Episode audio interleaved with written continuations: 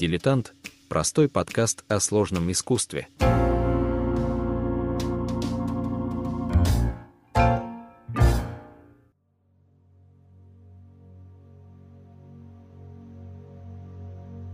Психология описывает страх как основную эмоцию, предупреждающую нас о надвигающейся опасности.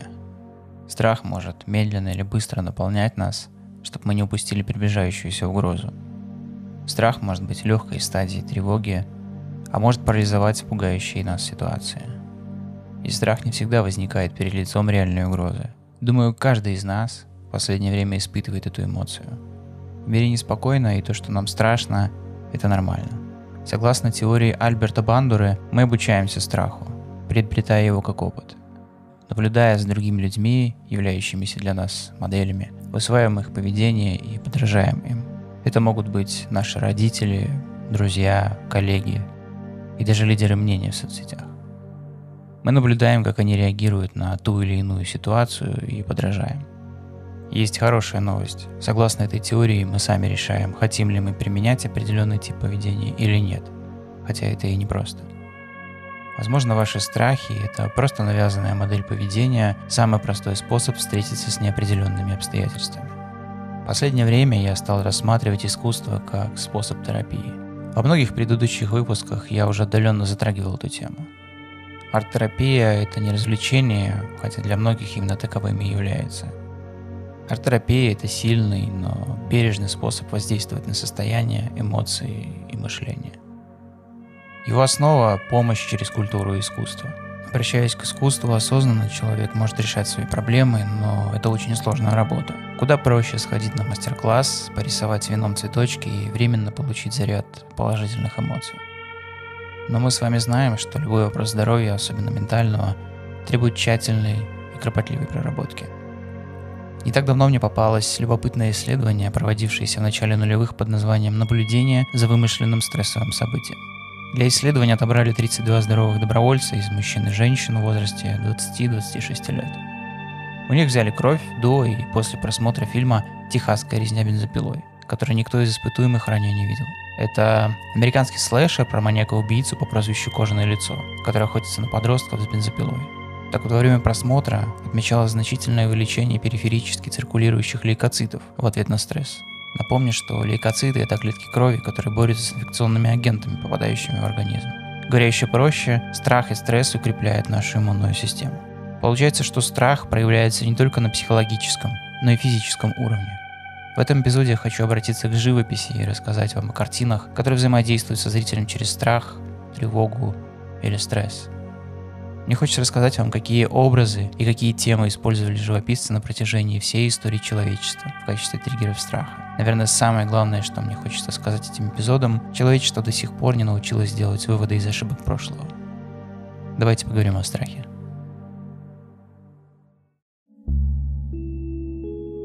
Последние дни я провожу в своей северной провинции в поисках ответов на разные вопросы. На календаре апрель, но сегодня неожиданно выпал снег и начал дуть очень холодный ветер. Я не нашел ничего лучше, как взбодриться и согреться, заварив чай Шен Пуэр. Это очень интересная разновидность китайского чая, который дозревает в процессе изготовления. А где чай, там и истории. Мне вспоминается китайская притча о зеркале и собаке, которая дала мне ответы на многие вопросы. Давным-давно один король построил огромный дворец. Это был дворец с миллионами зеркал. Абсолютно все стены, полы и потолки дворца были покрыты зеркалами. Как-то во дворец забежала собака. Смотревшись, она увидела множество собак вокруг себя. Они были повсюду. Собака оказалась умной и стала скалиться, на всякий случай, чтобы защититься от миллиона окружающих ее собак. В ответ она получила миллион оскалов. Собака зарычала, и в ответ они ответили ей с угрозой. Собака сильно испугалась за свою жизнь и стала нападать. Она изо всех сил лаяла, бросалась на других собак в зеркалах. Утром несчастную собаку нашли мертвой, она находилась там одна. Она погибла в борьбе с миллионами собственных отражений, окружающих ее. Эта любопытная притча открыла мне глаза на многие мои поступки, тревоги и мысли. Когда мне кажется, что я с чем-то борюсь, то в итоге оказывается, что лишь сам с собой. Окружающий мир — это отражение нас самих. Поэтому я выбираю спокойствие и излучение позитивной энергии, хоть это чертовски трудно. Но часть способствует этому на химическом уровне. Пейте чай и подружитесь с отражением в зеркале.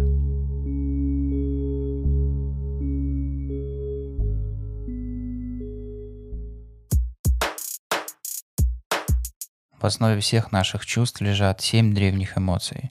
Что-то вроде психических инстинктов, которые срабатывают помимо нашей воли.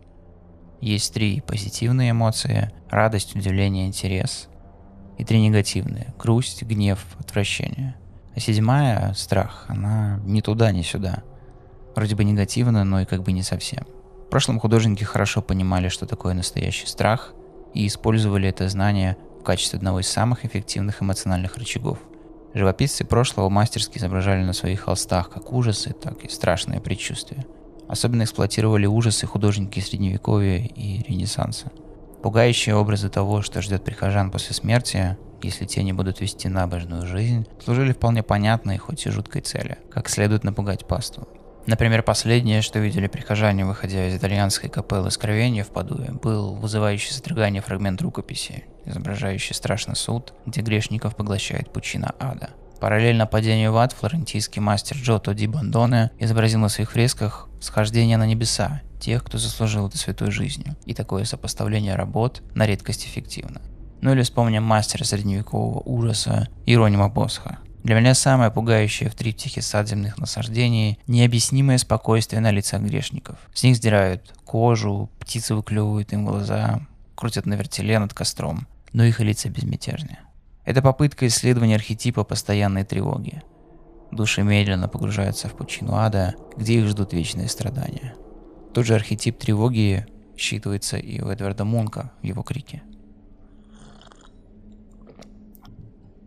Прежде чем мы перейдем к моей подборке картин, вызывающих нечеловеческий страх, хочу сделать интересное наблюдение. Мне кажется, что в современном искусстве исчезли видимые следы наследия художников прошлого. Их умение внушить страх своими работами, как это отлично получалось у Джотто или Босха. Современное искусство как бы разучилось нас пугать и предостерегать.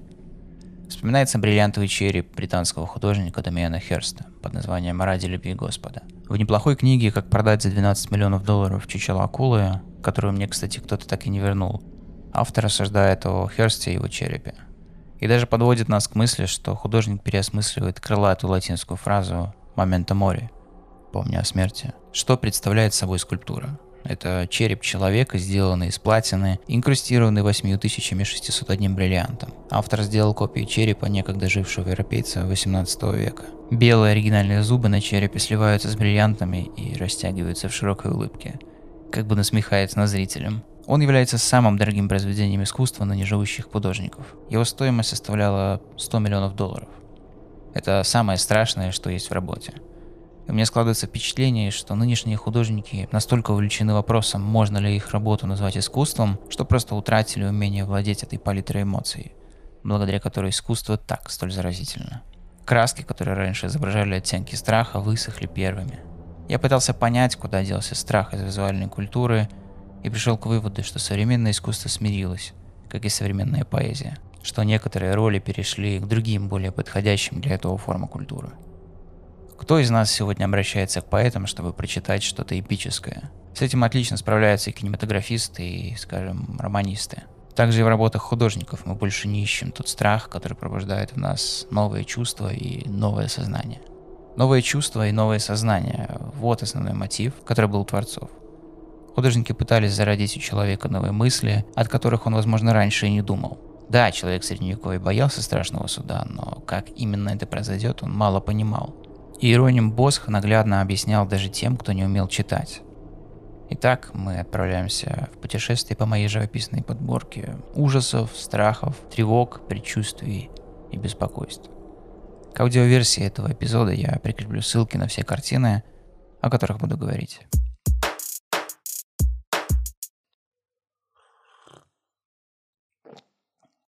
Разверзлись все источники великой бездны, и окна небесные отворились, и лился на землю дождь сорок дней и сорок ночей. И усилилась вода на земле чрезвычайно, так что покрылись все высокие горы, какие есть под всем небом. Истребилось всякое существо, которое было на поверхности земли, от человека до скота, и гадов, и птиц небесных. Остался только Ной, и что было с ним в ковчеге.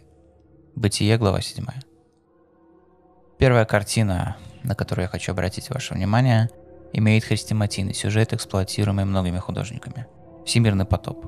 Согласно библейскому сюжету, Бог предупредил Ноя о надвигающемся потопе и настоял ему строить ковчег. Люди смеялись над Ноем, строящим огромное судно и собирающим животных парами. Однако лишь ему и животным удалось пережить страшную трагедию. Перед нами полотно британской художницы Уинифред Найтс с библейским сюжетом «Всемирный потоп», написанное в 1920 году. За эту работу она получила престижную римскую стипендию за впечатляющее изображение хрестоматийного сюжета. Время действия – послевоенный период начала 20 века. Время модернизма, абстракции и фигуративизма, в котором работала Найтс. То, чем занималась она и узкий круг ее единомышленников, позже назовут итальянским словом «quattrocento» – возрождение религиозных образов с сохранением элементов стиля модерн. На картине «Всемирный потоп» мы видим, как Найтс последовательно переосмысляет библейское повествование, попытки передать собственные ощущения и жизненный опыт. Во время Первой мировой войны она пережила бомбардировку в Лондоне.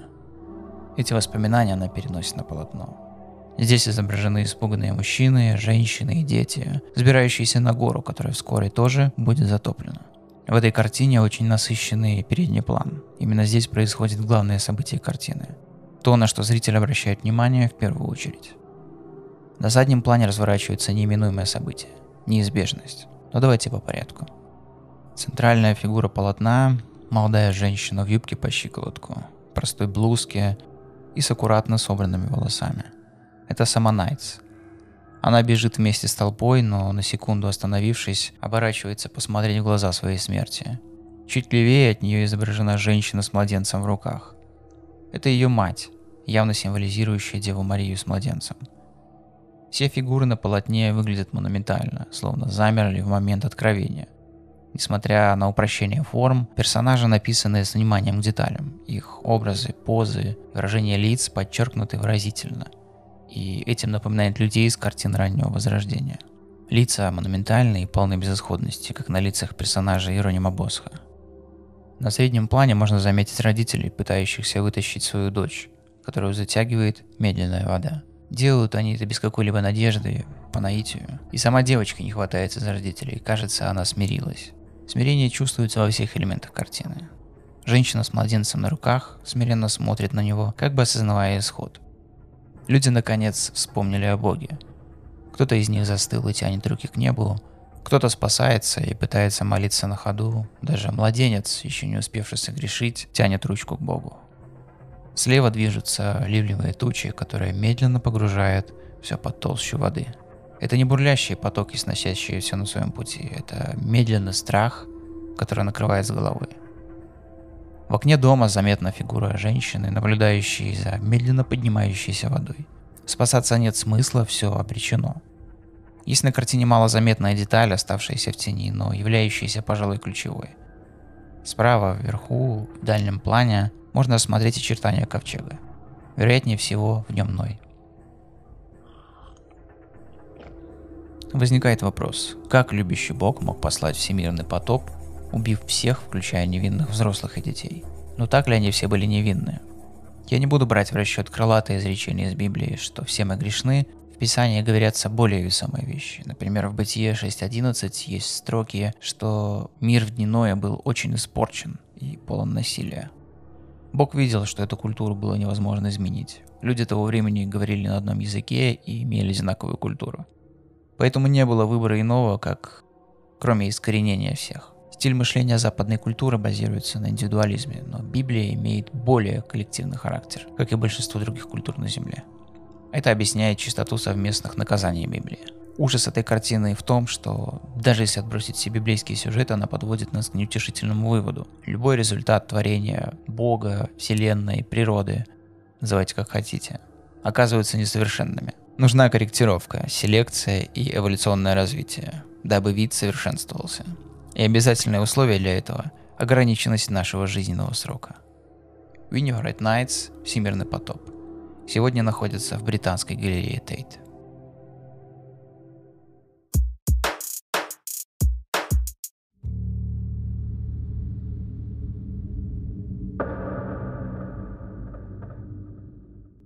Сюжет следующей картины перенесет нас в Древнюю Грецию, в чьей мифологии он родился.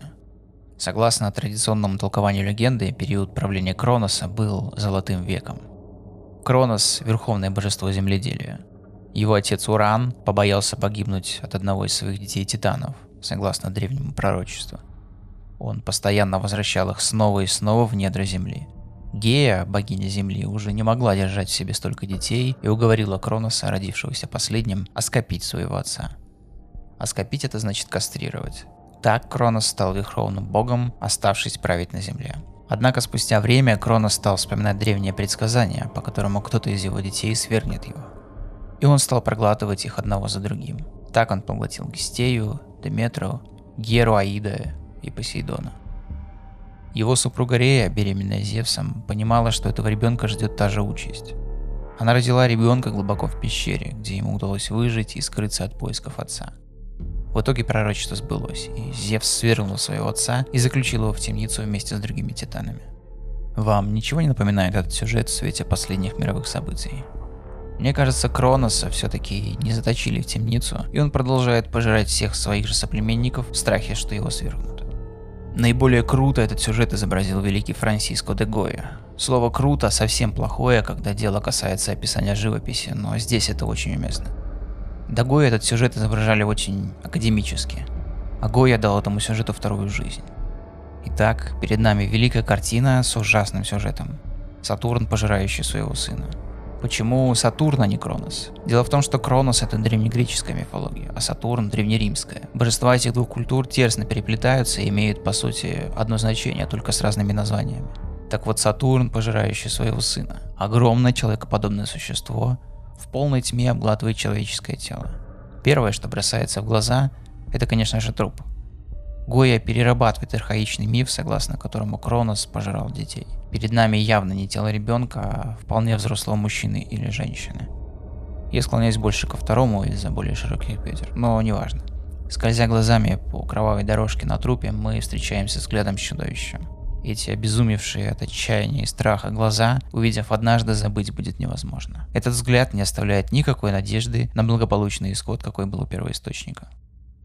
Черный рот Титана, его искаженные нечеловеческие, а скорее звериные пропорции, страшно выпученные глаза, потоки крови, длинные седые волосы. Такое чудовище может присниться лишь в самом диком кошмаре. Пропорции его тела нереалистичные. Картина не просто мрачна, она тревожит, вызывает шок. Это самое ужасающее и драматичное произведение мастера. Очень любопытно сравнить эту картину с картиной Рубинса с аналогичным сюжетом. У Рубинса Кронос изображен вполне себе уверенным божеством с человеческим обликом. Он тоже старик, но в нем чувствуется уверенность действия. Рубинс не переосмысливает сюжет, а скорее канонически его подчеркивает, не оставляя места для шага влево, шага вправо. У Гои все наоборот, здесь вся композиция одно предостережение для зрителя. Это предостережение абсолютно беспощадно, как и время, которое олицетворяет Кронос. Древние греки часто путали его с другим божеством, Хроносом, богом времени, из-за их созвучности. Время беспощадно, как и Кронос. Это дикое лесное отродье, которое терзает тело своего ребенка, воплощение ночных кошмаров. Что хотел сказать нам престарелый измученный болезнями Гоя? Может это в целом впечатление от жизни, а может это реакция художника на неудачи испанской революции, которая происходила на его глазах.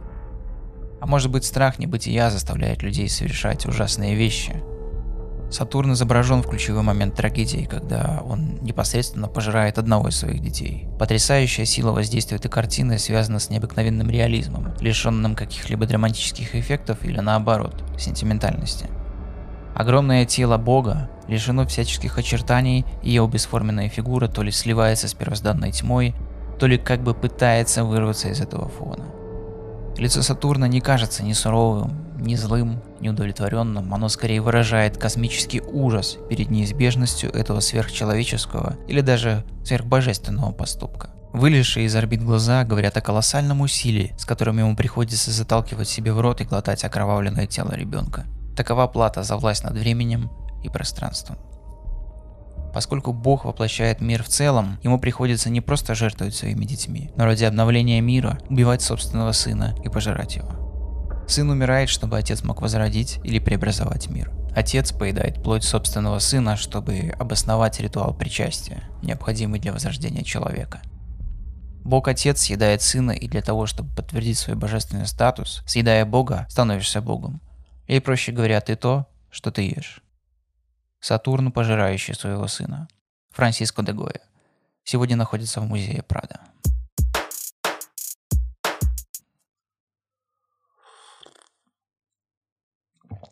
Осторожно, чтобы не нашуметь, она взяла меч, который висел у изголовья ложа начальника, взмолилась про себя и двумя ударами отрубила Алаферну голову.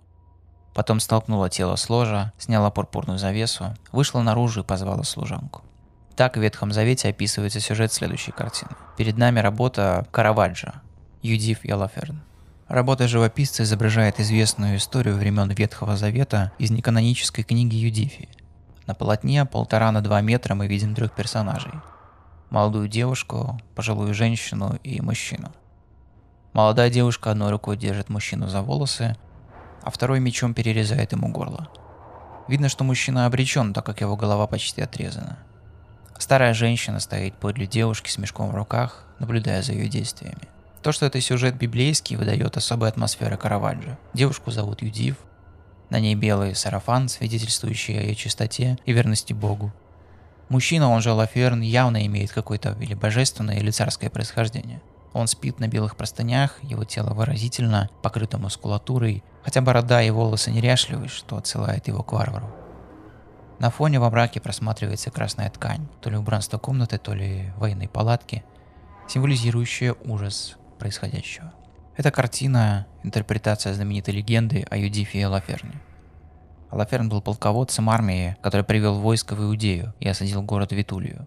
Взять город сразу не удалось, и пришлось брать его в кольцо. Жители понимали, что им явно придет конец, только если по воле Божьей не произойдет чудо. Этим чудом стала богобоязненная Юдив, чиста как утренняя роса, но с робким характером, если верить легенде. Она наряжается в лучшие одежды, прихватив служанку, отправляется прямиком в логово врага, чтобы добиться расположения полководца Лаферна. Ей приходится использовать традиционные женские приемы, которые для нее были чуждыми. Полководец принял ее позволил жить в дни осады в лагере. В один из вечеров, когда Лаферн слегка прихмелел, Юдив отрубила ему голову его же мечом и спрятала голову в сумке у служанки. Войско Лаферна, найдя обезглавленное тело начальника и его голову на стене осаждаемого города, разбежалось в страхе. Если бегло проанализировать легенду, то можно сделать вывод, что Юдив совершила убийство во имя истинного бога, покрыла себя славой в веках. Работа Караваджо, безусловно, потрясающая. Пожалуй, это самый выразительный образ Юдив, который художники повторяют из эпохи в эпоху. Смею предположить, что Караваджо смог бы стать гениальным кинорежиссером в наши дни. Уж таким драматизмом исполнены его работы. Но вот посмотрите на момент отрубания головы. Мастер спорит с библейским сюжетом. Молодая хрупкая девушка не может двумя ударами отрубить голову спящему полководцу. Ей приходится ее отрезать. А лицо Лаферна, застывшее в ужасе, обреченное, но еще понимающее, что происходит. Кстати, вы знали, почему в средневековье палач, отрубая голову, поднимал ее над толпой? Человеческий мозг не умирает сразу, а еще находится в сознании несколько секунд. Голову поднимали, чтобы казненный увидел позор своих последних секунд. Караваджо, между прочим, постоянно посещал такие мероприятия и находился в первых рядах. Его летописец отметил факт, когда палач сделал ему замечание, что тот слишком близко подошел к месту казни. Художник сделал крайне натуралистическое изображение акта жестокости и насилия в этой картине. Вернемся к сюжету. Лицо Юдив, которое все-таки центральная фигура этого сюжета, не обременено какими-либо эмоциями. Юное и прекрасное лицо молодой женщины поражает своей отрешенностью. Как мы знаем, большинство святых, Мадон, Венер художники писали с проституток и куртизанок. Юдив в сюжете Караваджо не исключение. Мы даже знаем ее имя. Мадалена Антонетти, знакомая художника. И выражение лица идеально отображает задуманное мастером и вовсе не является плохой игрой. Караваджо пересматривает этот образ, который до него изображали в героическом и наивном образе.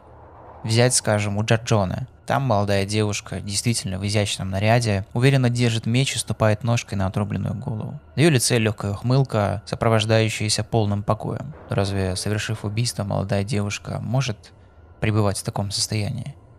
И до Караваджо все ее дифы находятся в неком состоянии блаженства.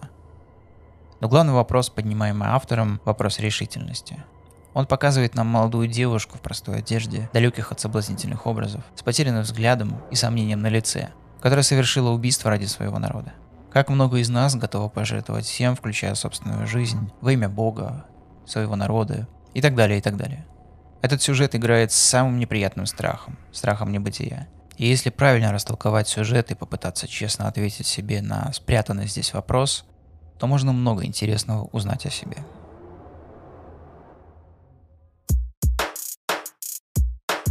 Иеронима Босха называют средневековым мастером ужаса, хотя в его работах редко можно увидеть кинематографические сцены насилия, как, например, у Караваджо. Босх – самый яркий представитель творцов, изучающих человеческие пороки. Его часто неправильно интерпретируют, называя его работы простыми картинками для религиозной литературы. Его самый известный триптих «Сад земных наслаждений» действительно выглядит как понятная инструкция, что с тобой будет, если будешь грешить. Однако за всеми этими сценами умерщвления, насилия, поедания монстрами живой плоти скрывается много смысла. И ужас у Босха как раз в правильном считывании этих смыслов.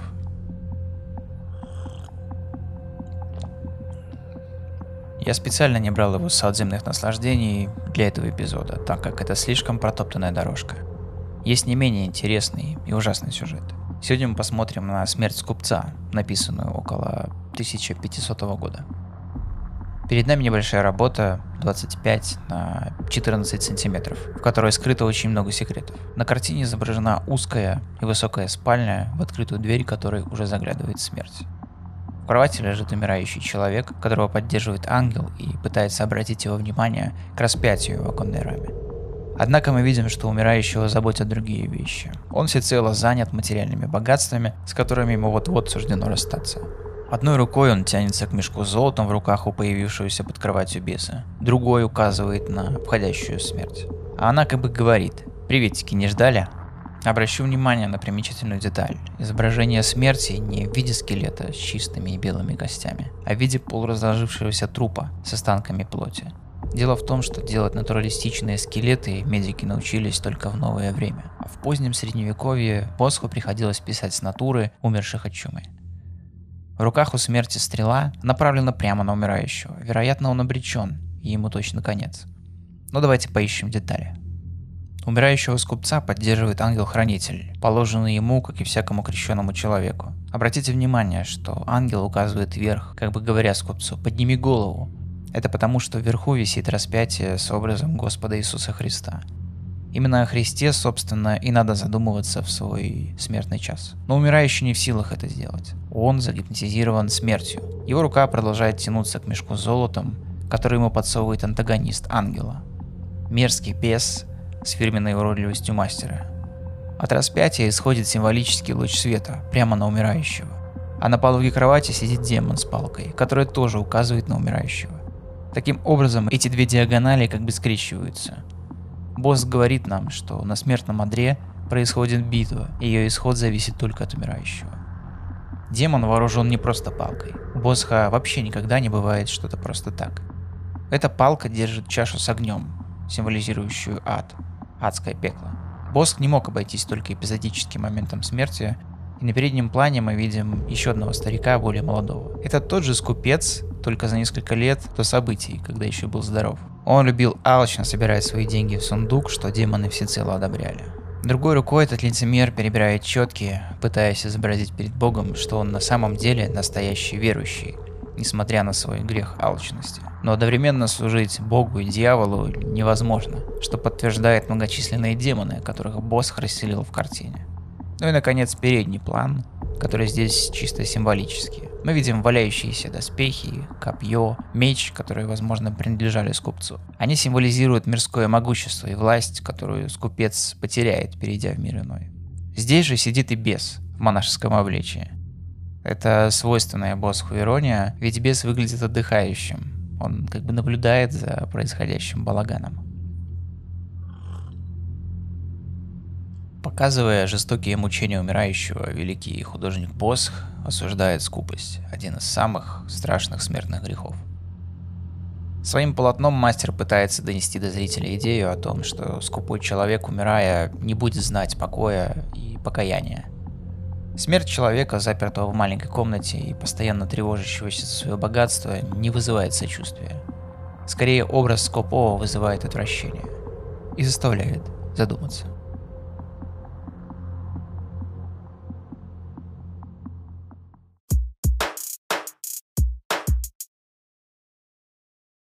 Василий Верещагин – один из наиболее ярких русских художников-баталистов. Пока другие баталисты пытались наиболее реалистично передать картины сражений, Верещагин пытался создать своеобразную капсулу времени для потомков. Художник, всю жизнь участвовавший в военных действиях и отдавший свою жизнь за царя и отечество, как никто другой хорошо знал суть войны, видел ее итоги собственными глазами. Ему удалось создать уникальное по выразительности и символичности картины. Яркое обличие безжалостности войны. Апофеоз войны, так называется картина, закрывающая мою пятерку. Находится она в Третьяковской галерее. Действительно, рядом с ней испытываешь страх и отчаяние. Несмотря на богатую коллекцию братьев Третьяковых, именно одна из немногих вызывает страшное послевкусие от посещения галереи. Это полотно можно считать самым ярким и выразительным обличием ужасов войны. Хотя она была создана под впечатлением от примитивной жестокости восточных завоевателей. У нее нет узкой направленности, она адресована всем, кто затевал и затевает войны. На переднем плане полотна мы видим огромную гору из человеческих черепов, сброшенных в пирамиду. Вокруг кружат вороны, некоторые сидят на черепах в поисках съестного. На черепах видны следы от пули сабель, что может свидетельствовать, что перед нами защитники и мирные жители.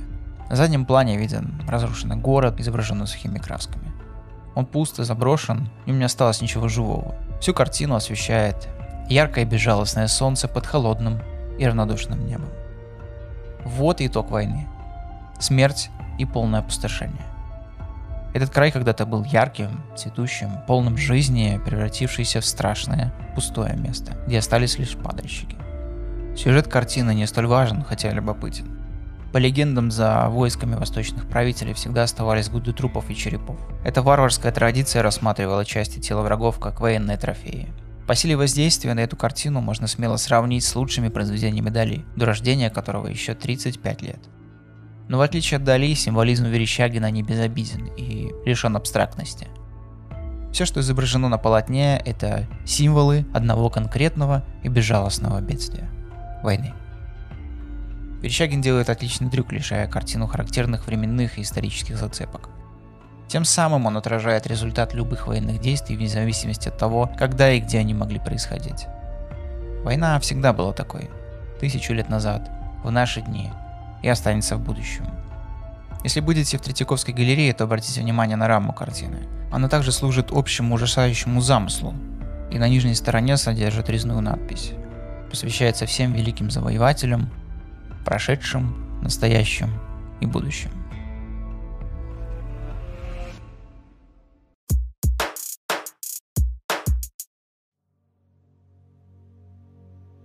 История ничему не учит. Непонятно, как люди, в чьих руках сегодня находится этот несомненный памятник ужасам войны, могут продолжать их развязывать.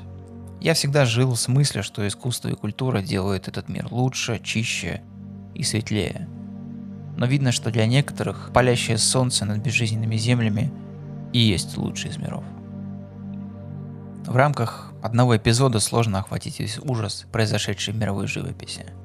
Еще сложнее разобрать его и переосмыслить. Сегодня мы взглянули лишь на пару произведений, которые способны вызывать эмоции даже у самых бесчувственных людей. А искусство способно возродить душу человека из пепла, заставить его испытывать невероятные эмоции и чувства. На днях я завершил читать прекрасный роман Гончарова «Обломов», где хорошо описываются изменения главного персонажа, происходящие под влиянием музыки. До этого черствый и ленивый Обломов, слушая великолепную игру возлюбленной Ольги, с трудом сдерживает слезы, чувствует силу и бодрость, желание жить и действовать. С негативными эмоциями все работает одинаково. И хотя моя психологиня говорит, что нет отрицательных эмоций, назовем страх эмоцией непостоянной, тревожной. Искусство, вызывающее страх, тревогу, ужас, влияет на духовную сферу человека. Под его воздействием образуется то, что мы называем нравственностью и воспитанием. Вдумчивый, чуткий зритель воспринимает творение искусства, вступает с ним в сотворчество. Именно этот феномен преображения души зрителя, ее уход в реальный мир поэзии, берет за основу арт-терапия. Воздействие на психику человека произведение искусства пробуждает аффекты, которые способны приводить к взрыву, к разряду нервной системы. Если красота природы импрессионистов несет облегчение в душу, то, скажем, послевоенный экспрессионизм задается вопросами, что мы делаем не так, обращая взор на уросту цивилизации начала 20 века, разговаривая с поколением, травмируемым бойней мировой войны. Можно вечно прятаться за тревогами и страхами, смотреть на мир субъективно, а можно просто начать взаимодействовать с объектами своего страха. Один из таких способов сегодня применяется в лечении фобии, когда человек в безопасной обстановке находится, скажем, с пауком, которого он до жути боялся всю жизнь. Художники дают нам понять, что все эмоции и впечатления проходят через человеческую душу, как через фильтр, который освобождает их от всего заимствованного, чтобы открыть свою чистую сущность. Смотрите на искусство с широко открытыми глазами, душой и не бойтесь. Это был «Дилетант», простой подкаст о сложном искусстве.